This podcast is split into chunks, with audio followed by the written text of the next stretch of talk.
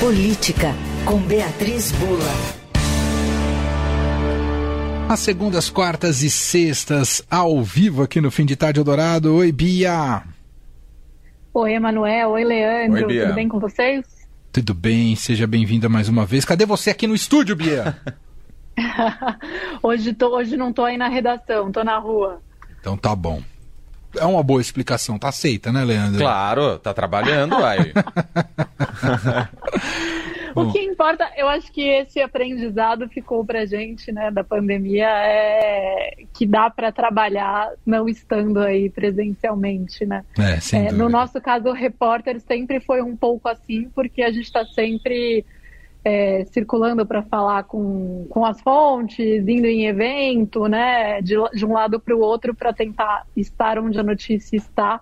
Então, essa coisa de trabalhar meio à distância já é muito parte da nossa realidade, mas acho que depois da pandemia virou uma realidade geral. É, e que bom, né, que aprendemos que há, é possível haver uma certa flexibilização. Tem toda a razão. Que bom. Um dia como ontem, né, seria muito mais trágico, né? Um Super. dia como a greve de ontem e tudo mais. Bom, vamos falar aqui sobre o Supremo Tribunal Federal, que tem sido, para variar, motivos de debates intensos e crises institucionais na nossa democracia, e agora com foco na reação, em mais uma reação uh, do Congresso Nacional. Eu digo mais uma reação porque são alguma, algumas delas, né? Tivemos aquele caso do marco temporal, com o Senado aprovando uma medida contrária à decisão uh, do Supremo.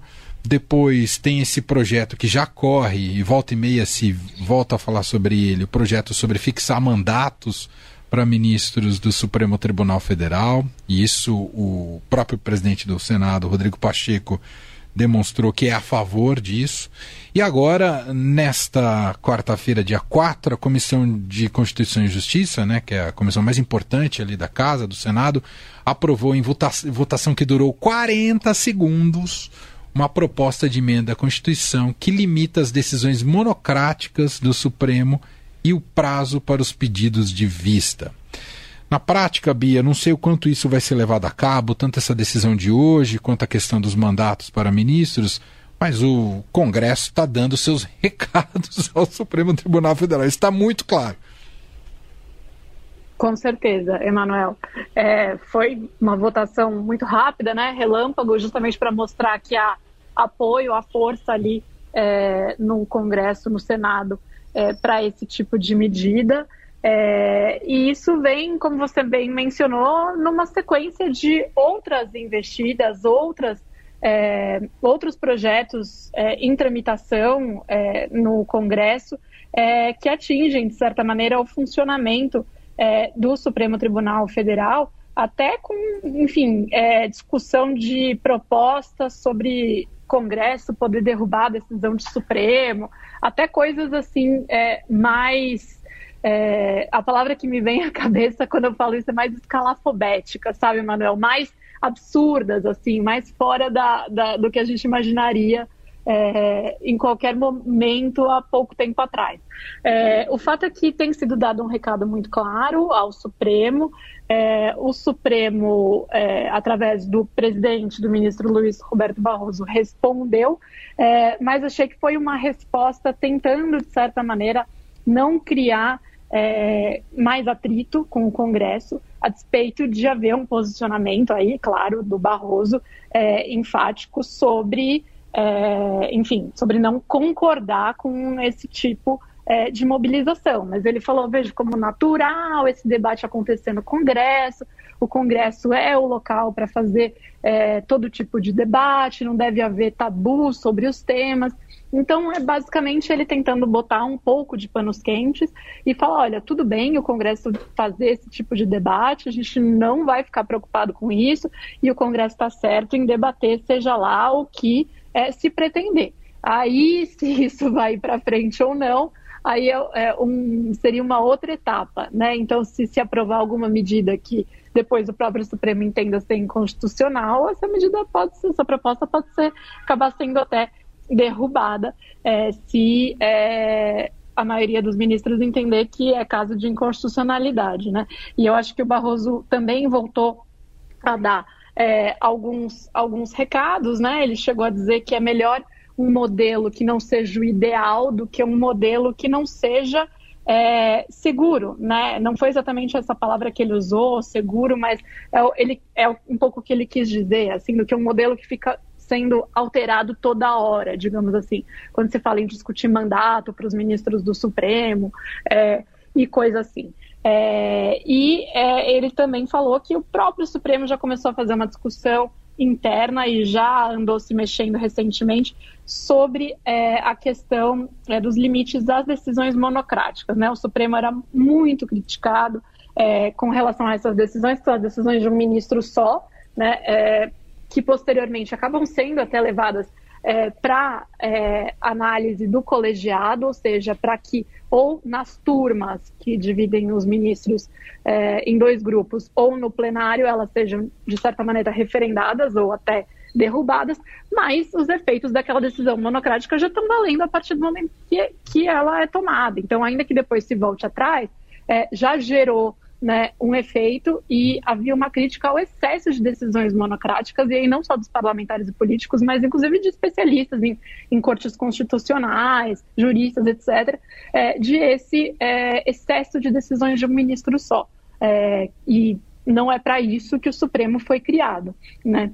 Uhum. Inclusive porque é a última instância de decisão. Então, é, não há para onde correr depois de uma decisão do Supremo. Há recursos ao próprio Supremo, mas é, isso também torna as decisões muito é, graves, no sentido de muito importantes. E é por isso que se deve evitar esse tipo de decisão monocrática. Mas se tem uma coisa que eu acho que talvez tenha até passado batido na despedida da ministra Rosa Weber do Supremo é, na, nos últimos dias aí, é que foi ela que conseguiu costurar internamente é, uma, uma emenda ao regimento interno do Supremo justamente para tentar limitar é, o uso das decisões individuais dos ministros e para limitar também é, o prazo dos pedidos de vista, ou seja, para fazer com que os ministros não possam ficar para sempre, é, para sempre não, mas por longos períodos, estendendo pedidos de vista. Né, para fazer com que o processo ele entre de novo na pauta se passar um determinado tempo é, que se entendeu como é, o, o, tempo máximo que deve durar um pedido de vista, se eu não me engano, aqui são 60 ou 90 dias. Posso estar enganada, mas é justamente para evitar que os debates fiquem bloqueados por um ministro só e para limitar o uso dessas decisões individuais. Isso aconteceu recentemente, aconteceu no mandato da Rosa, e muitos dizem que só poderia ter acontecido, acontecido no mandato da Rosa, justamente porque ela era uma ministra muito discreta e soube costurar isso internamente. Mas a gente está vendo que não é suficiente, que o Congresso está mandando recados é, de que é, vai sim debater é, questões aí atinentes aos ministros, mandato, é, né, se é, vitalício, 75 anos ou o que, é, aposentadorias, é, reverter decisões, ou, quando não for o caso, pautar os debates que já estão em pauta no Supremo e decidir antes ou decidir depois de maneira diferente, que foi a história do marco temporal é, sobre as terras indígenas, né, Manuel? Acho que é um debate Sim. que está tá em andamento aí, não é. Não, não, não deve acabar tão cedo, é um pouco de rescaldo de um maior escrutínio sobre o Supremo, é, que vem acontecendo nos últimos anos, e uma visão muito crítica também de parte da sociedade ao Supremo, é, muito que foi muito estimulada também nos últimos quatro anos é, por uma ala da política nacional, representada aí é, pelo é, ex-presidente Jair Bolsonaro e o que a gente chama de bolsonarismo. Uhum. Enfim, acho que é a, a ver o que, que, isso vai produzir de mudança concreta. É, mas eu acho que o Barroso ele tentou é, responder sem é, criar um embate muito direto e, enfim, com o clima que a gente tem, eu acho que ninguém está precisando de mais é, palavras que claro. coloquem lenha na fogueira, né? Então, é, não, não, vejo como ele poderia ficar quieto diante do que aconteceu. É claro que ele vai ser questionado e vai se manifestar. Ele tem um perfil diferente do perfil da Rosa, que não falava nunca com a imprensa. É, o Barroso, ele fala, né? Ele comenta é, as coisas com os jornalistas que estão ali cobrindo o Supremo, é, mas dá para perceber que ele tentou é, manter, de certa maneira, um tom aí um pouquinho mais amigável dentro do possível, é claro. Sim, sem dúvida, porque o Gilmar Mendes, né, nas redes sociais reagiu a esses comentários do Rodrigo Pacheco, né, sobre fixação de mandatos para ministros do Supremo, gerou um embate.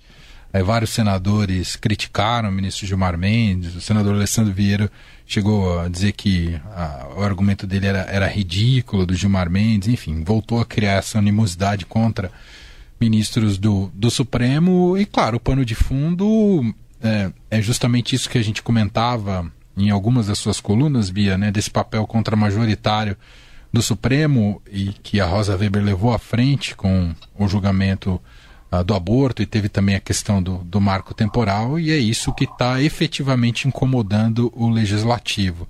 Né? Claro que o Supremo tem a sua legitimidade de levar isso à frente, só não sei se o timing foi o melhor, mas que está criando um rebuliço, tá. E esperamos que é, isso consiga se apaziguar da maneira mais adequada possível, porque também uma contenção muito rigorosa ao Supremo muitas vezes pode nos aproximar de países com tradições é, muito autoritárias, né? Quando a política quer é, calar o, o judiciário, né, Bia? Certamente, e o Barroso também faz é, referências nesse sentido, né? É, de que algumas alterações nos aproximariam a momentos aí de maior autoritarismo da nossa história. E, inclusive, é, ele traz um outro argumento, né? Ele diz também que, é, que o Supremo foi uma, uma instituição que funcionou é, bem, é, segundo ele, talvez uma das que mais serviram ao Brasil na preservação da democracia. Isso são aspas dele, e, portanto, não está na hora de ser mexido. É, e aí o que ele quer dizer é que é, no, no, último ano, durante o nosso período eleitoral, é, e aí diante dos ataques aos três poderes, é, o Supremo manteve uma postura muito firme, muito unida, de resposta a essas tentativas é, de deslegitimar o processo eleitoral, a democracia brasileira, é, e a, por vezes sob muitas críticas por é, é, poder ultrapassar aí os seus poderes ou não, mas manteve-se é, esse tom de defesa das instituições democráticas. Então, esse é o argumento que também traz do Barroso, né? Do tipo, nenhum tema é tabu no Congresso, podem debater, mas quem ficou aqui, quem segurou a onda, né? O que ele quer dizer, fomos nós. É, basicamente é um pouco o recado aí é, que ele tem a dar e, e, eu acho que as movimentações que a gente viu no dia próprio dia 8 de janeiro também mostram isso, né? É, com o ministro Alexandre de Moraes já muito prontamente entrando em cena para fazer despachos aí, inclusive para afastar governador do, do, Distrito Federal, etc.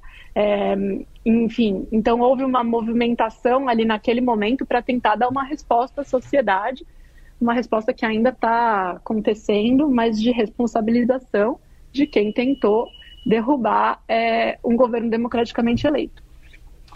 Muito bem, análise de Beatriz Bula, que volta com a gente agora na sexta-feira. Obrigado, Bia. Beijo para você.